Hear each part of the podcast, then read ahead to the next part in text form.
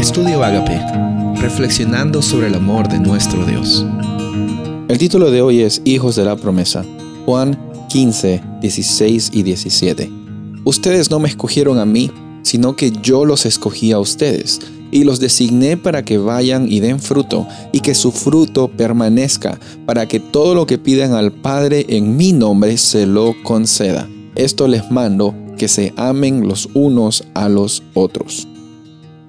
Esta declaración de Jesús en Juan 15 nos menciona de que hay una gran realidad en que el Dios del universo, creador, omnipotente, todopoderoso, omnisapiente, una persona, un ser totalmente grande e infinito, te escoge, te elige, te designa para que lleves fruto, para que tu nombre sea engrandecido, para que por medio de ti las personas lleguen a conocerle a Él, para que por medio de ti muchos lo vean a Él. Literalmente somos esas vasijas que contienen el tesoro más grande, que es la presencia del Espíritu Santo en nuestras vidas.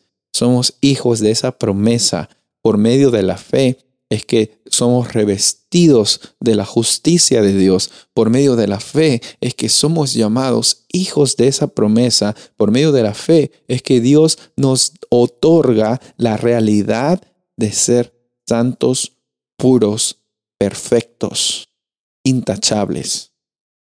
Es que a veces nos da miedo de, de declarar esa realidad, porque pensamos que al equivocarnos estamos automáticamente siendo descartados de esa clasificación y tenemos miedo cuando decimos quién está salvo, quién es, eh, quién es parte del pacto de Dios. Y a veces pensamos que Dios, eso es lo que habla Gálatas capítulo 3, a veces pensamos de que Dios nos descarta cuando nos equivocamos y tenemos que otra vez, hemos roto el pacto y otra vez tenemos que eh, interactuar en el pacto y tenemos que pedir perdón y restaurar porque el pacto se ha roto. Eh, Pablo dice que el pacto no se rompe por las cosas que nosotros hacemos mal.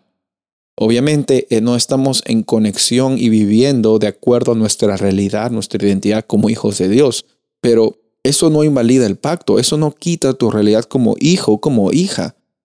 Yo quiero que en esta ocasión reconozcas que cuando, cuando Dios te ve a ti, no te ve con, como un potencial solamente por las cosas que tú haces. No, Él, él te ve con, con el amor que un padre ve a un hijo, que ve a una hija. Yo aún no soy padre, pero yo estoy seguro que un padre cuando ve a un hijo y una hija equivocándose o teniendo algún error o algún, o algún problema, el padre no, el padre amante, el padre amoroso, no le va a decir, ya no eres mi hijo, ya no eres mi hija.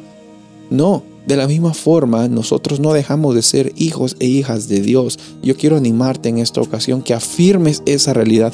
Le digas a Dios gracias, porque sin importar a mi situación, tú me haces hijo, me haces hija tuyo e hijo e hija de la promesa. Qué grande es nuestro Dios. Qué increíble es nuestro Dios. Qué misericordioso es nuestro Dios. Soy el pastor Rubén Casabona y deseo que tengas un día bendecido.